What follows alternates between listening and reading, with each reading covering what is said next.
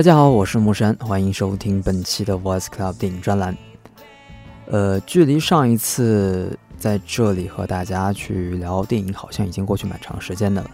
呃，然后这段时间呢，无论是我也好，然后米娅也好，确实是发现工作啊、生活啊，有太多太多的事情，感觉一下子时间就有点用不过来。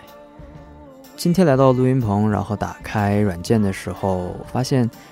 录音保存的默认文件夹里面已经找不到电影专栏了。这个时候才发现，真的已经好久没有录节目了。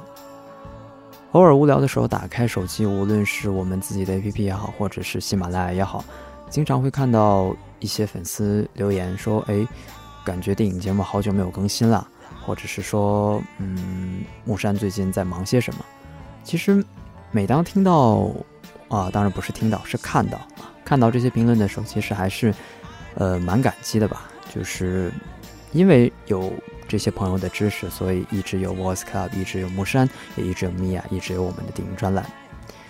然后，其实过去的两周呢，真的是非常非常的忙，忙的有的时候觉得真的希望把一分钟掰成两分钟来用。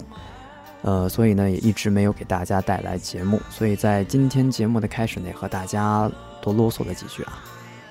呃，难得的一个周末，然后在今天早上的时候睡了一个自然醒，醒来之后呢，特别的无聊嘛，然后就找了一部电影看，这也是我一直以来的一个习惯。呃，具体这个时间段去看电影应该怎么称呼？应该叫做早安电影，虽然起床的时间已经是中午了。然后在网上找的时候呢，无意间翻到了这样一部电影，叫做《时空恋旅人》。然后突然间才反应过来啊，好像一直说要看这部电影，但是一直没有拿出时间去看。可能有些时候想看的电影太多，然后就把自己非常喜欢的一个东西放到角落里。可能这有点像我们自己平时在打扫房间的时候，会发现，哎，打扫着打扫着，突然间在某个角落里面发现了当年自己特别喜欢的一个东西，无论是一本书也好，或者是一张明信片也好，才发现有些时候。我们总是习惯把我们喜欢的东西放在我们不关心的地方，然后当它布满灰尘的时候，我们轻轻地拭去那层灰尘，然后才恍然大悟，原来那些年间我们错过了很多美好的东西。看电影也一样，有些时候你会抱着一种目的性的去看，比如说我今天就想看一部喜剧片，想放松一下心态；有些时候呢，说我就想看一部战争片，可能。达到一种宣泄的目的，呃，但是真的是那种可能是触及到你内心的一些的电影，可能往往我们一直想去看，却又害怕我们把它看完，就再也找不到同样的一部片子。了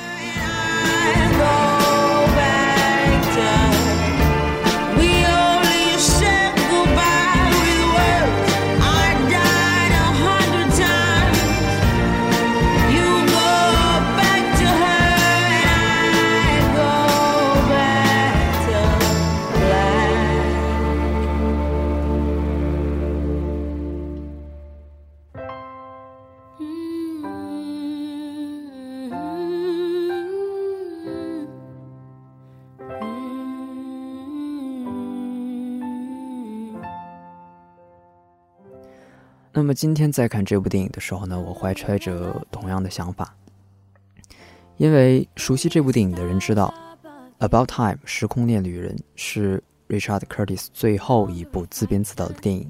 那么在这部电影之后呢，他自己本人说可能将会结束自己的导演生涯。那么后续估计我们只能去期待 Curtis 自己的这个编剧作品了。嗯，不过我还是依然非常感谢 Richard，因为他把诺丁山。把《真爱至上》，把《海盗电台》，也把这部《时空恋旅人》带给了我们。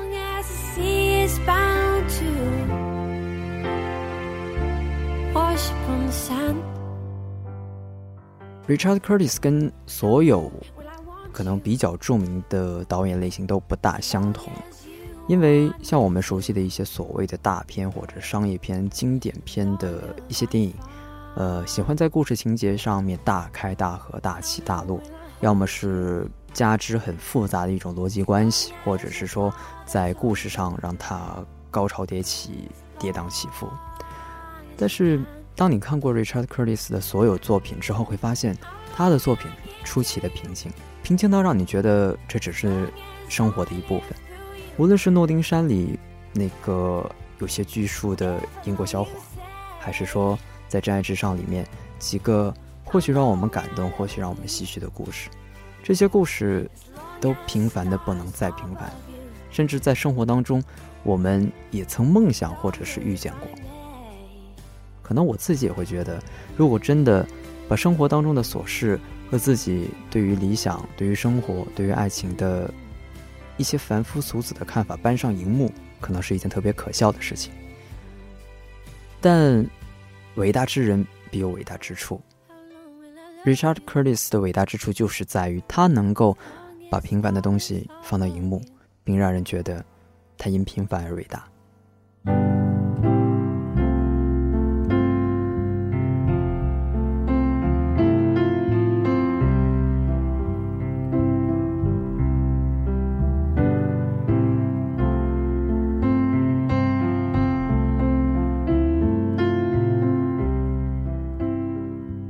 一向平凡，不愿意把自己的电影当中追加太多噱头的 Richard Curtis，在这部电影当中运用了超时空、时空穿梭这样一个概念性的东西。但是在你看完整部电影之后，会发现时空穿梭无非只是一个工具，让它去完成一个平凡的故事。当我们问及很多人，如果你可以回到过去，你想做什么事情的时候，相信十之八九会回答：“我要买一注彩票，然后成为一个亿万富翁。”但是在电影的开始，似乎 Richard Curtis 就打消了观众这样一个念头。他让 Bill 所饰演的父亲在影片的一开始就对 Tim 说：“我从来没有见过一个真正开心的有钱佬。”似乎这句话也能够体现 Curtis 对于生活真正的追求。有钱并非意味着快乐，所以我觉得，他也希望用这样一种方式告诉大家，生活当中的幸福和快乐，其实是源于我们身边最平凡的事情。本片的开始是源于一个新年 party，在 party 结束之后，Tim 满二十一岁，于是他的父亲跟他讲：“你二十一岁了，像我们家族的传统一样，我会告诉你一个秘密，就是。”我们家族的男人，都有穿越时空的超能力。看似非常无厘头的一段对话，以及这个似乎让人觉得有些摸不着头脑的超能力，成为了本片故事的开始。当 Tim 得知自己有超能力之后，他做的第一件事情是回到那天的新年 party 上，并在一曲《Will Always Love You》当中热吻了身边的女孩子。尽管他知道他自己并不喜欢她，但他也知道那个女孩子有益于他。所以，为什么不给别人一些快乐的记忆呢？尤其是在这样一个新年如此有纪念意义的时刻。而这首惠特尼·休斯顿的《Will Always Love You》似乎也奠定了这部电影的主题：温馨而又幸福。Into my arms。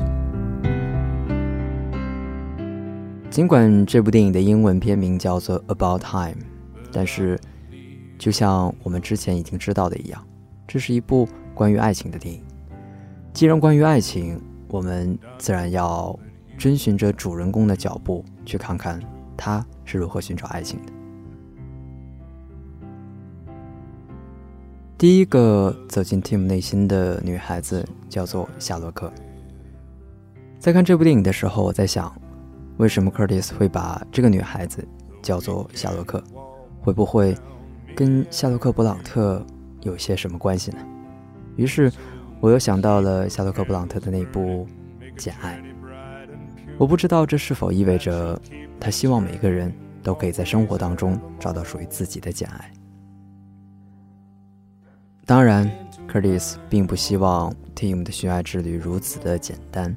尽管在 Tim 使用超能力之后，希望试图修复自己与夏洛克之间的关系，但是，正如 Bill 对他说的那句：“你没有办法在穿越时空当中找到一份不属于你的爱情。似乎很多事情就像是命中注定一样，不属于你的东西注定不会属于你。于是，在那个夏天结束之后，Tim 毅然决定离开家，到一个崭新的地方，开始自己新的生活。就像 Tim 自己说的：“我上了去伦敦的火车，去寻找我的未来。”和未来的女朋友。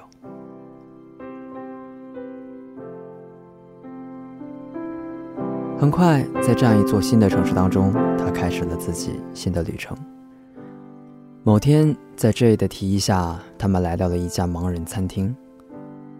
在一片黑暗的就餐环境当中，他认识了一个新的姑娘，她叫 Mary。但就像……中国有句古话一样，好事多磨。Tim 的寻爱之旅似乎也不会如此的一帆风顺。正当 Tim 满怀欣喜拿到 Mary 电话号码，回到家的时候，却发现自己的朋友在那边黯然神伤。原来是他自己编剧的作品在演出时发生了男主忘词的事故。于是为了帮助好友，他再次回到了过去去纠正。本与他无关的一件事情上。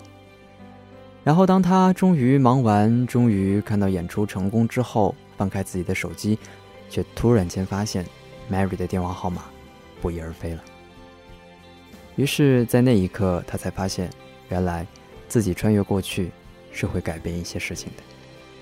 为了寻找自己喜欢的女孩子，Tim 再次踏上征程。然而，这一次似乎上天都有意眷顾这个。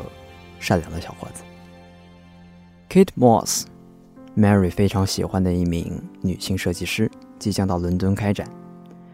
于是 Tim 也相信，在这次展览当中，他一定会遇见心目当中的那个女孩。于是他不分昼夜在展览馆当中潜伏了很长一段时间。当然，最终也没有失望，他遇见了 Mary。当他得知 Mary 在前不久某天的一次聚会上有了新男朋友的时候，他毅然决定回到过去，挽救自己即将失去的爱情。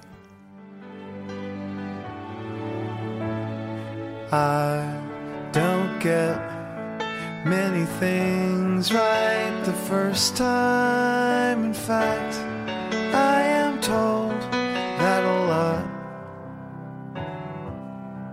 Now I know all the rom 后面的事情似乎如我们想象的一般，他成功的追到了 Mary，并和 Mary 发生了一段感情。这其中，我们可以看到很多非常有意思的桥段，当然希望大家能够忽略这段可能应该叫做床戏的戏份吧。然而事情并没有像我们想象的那么的顺利，就在三年之后，他无意间又遇到了三年前。他遇到的那个人，夏洛克。当所有的观众都认为 Tim 和夏洛克将会发生一夜情的时候，Tim 却犹豫再三，并最终发现自己所爱的是 Mary。于是他一口气跑回家，叫醒睡梦中的 Mary，并向她求婚。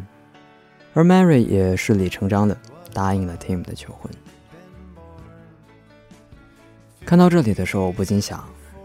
也许人这一生可能会遇到很多很多份感情，当然感情当中并不一定全部都是爱情。而当有一天我们能够放下我们曾经认为自己所爱的那个人的时候，而认定现在和自己在一起的这个女孩子或者是男孩子就是此生唯一的时候，是何等的幸福。于是，在这样一个不大不小的瞬间，我又被感动到了。因为我知道，在电影当中发生的故事，不是在每个人身上都可能发生的。但正如我一直认为 Curtis 是平凡而伟大的导演一样，生活当中也不乏伟大的爱情。只是有些时候，可能是我们活在这样一个看似琳琅满目，甚至有些纷杂的世界当中，有时候我们会迷失自己，然后选择逃避，选择妥协。但我始终认为，人这一生应该要自己选择一些事情，比如选择和自己所爱的人共度一生，选择用怎样的方式来度过自己的这一辈子。相信很多在听节目的你都和我一样，迷茫，并且不知所措。但算是一个不算经验之谈的经验之谈吧。当我们迷茫的时候，无论是对于工作也好，或者是爱情，或者是其他感情的时候，不妨把一些电影翻出来去看一看。可能在这样一些属于别人的电影和故事当中，可能会为自己的人生找到一个答案，也说不定。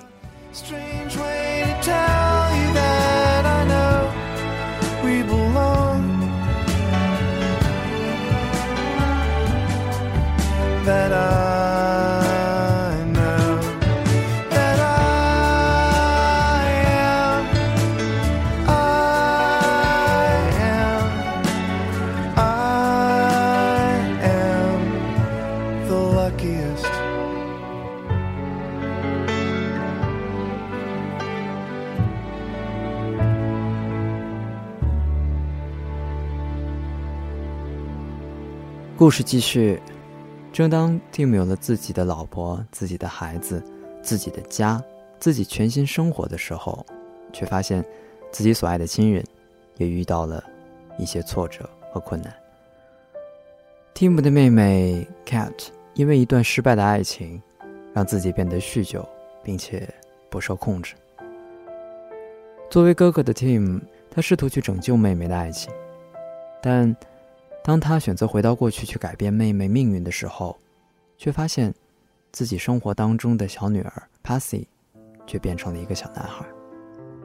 而 Tim 既不想改变自己的生活，又希望自己的妹妹得到幸福，于是他陷入了一种两难的处境：到底是改变现在，还是改变过去呢？当然，还是那句话。电影当中没有悲剧，靠着 Tim 和 Mary 的苦口婆心，他们终于说服了 Cat，并让 Cat 重新收获了一份爱情。看到这里，木山又要啰嗦两句了。可能很多人都希望在自己虚构的世界当中，或者是幻想的世界当中，去增加很多其实不属于自己的东西，哪怕这些东西在世间存在着。并且看起来那么的简单。对于很多人来讲，亲情是与生俱来的；但对于另外一些人来说，亲情却是此生最难以获得的一些事情。所以，如果你身边有这样一个哥哥，或者是有这样一个家庭，有深爱着你的父母，有深爱着你的兄弟姐妹的时候，请感谢命运吧，感谢命运把这些人带到你的身边。也让这些人深爱着你。《About Time》是一部不长不短的电影。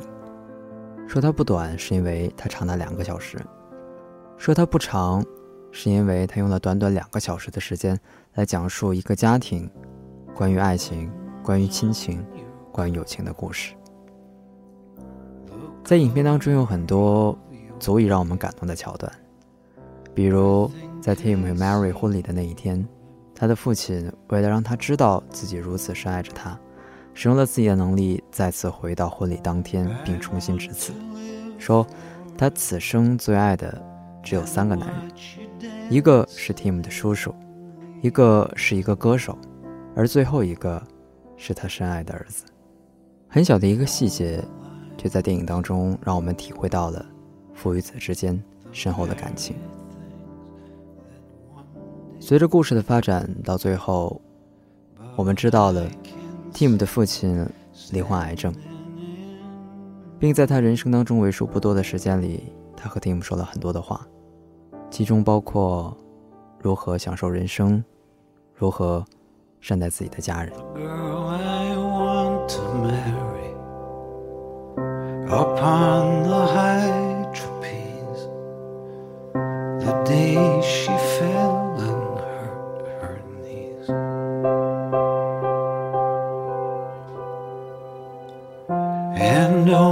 time can make him the wind that blows away the 一次 tim 回到过去和他老爸促膝长谈。他的老爸告诉他一个超能力的秘诀。其实超能力不是想回到过去改变些什么事情而单纯只是希望回到过去能够把自己曾经错过的一些美好的事情重新浏览一遍。于是，他告诉 Tim，每一天都要过两次。第一次是按照自己的方式去度过，而第二次，则是去找到那些在第一次度过当中没有发现的那些美好的细节。Tim 以为，哪怕有一天父亲真的离开了自己，他依然可以用自己的能力，回到过去的某个时间点，和父亲一起打打乒乓球，聊聊天。直到某一天，Mary 向 Tim 提出自己。想再生一个孩子的时候，他做出了选择。他含着热泪的和他的父亲打完了最后一局的乒乓球。而当他父亲看到 Tim 的表现时候，似乎也知道，哦，这一天终于来了。于是父子两人深情相拥，完成了最后一次道别。故事的最后，一切归于正常。尽管 Tim 的父亲已经离开了这个世界，但是。生活并没有因此而停止，每个人的生活都在继续。Tim 有了第三个孩子，而 Cat 也有了他自己的婚姻、自己的家庭，而 Tim 也在无数次的穿越时空当中得到了这样一个道理，而这个道理似乎也是克里斯希望通过电影来转达给我们的。其实人生并不需要穿越时空，只需要。我们把握好当下的每一天，去关注那些我们即将错过却美好的东西。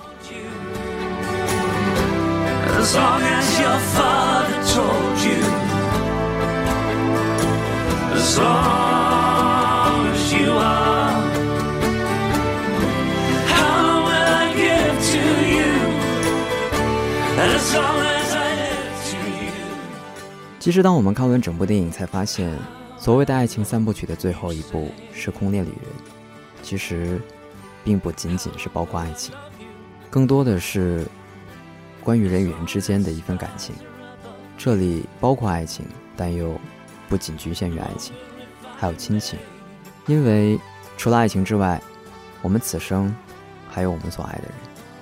而这样一个非常宏观的关于爱的表达。也应该是 Curtis 爱情三部曲当中完美的结局吧。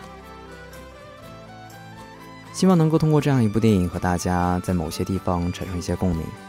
然后，如果在听完这期节目之后，你依然没有办法入睡的话，不妨翻出这部电影去看一看，或许你会有和木山不一样的感受。我是木山，本期的电影专栏就是这些。我们下期再见。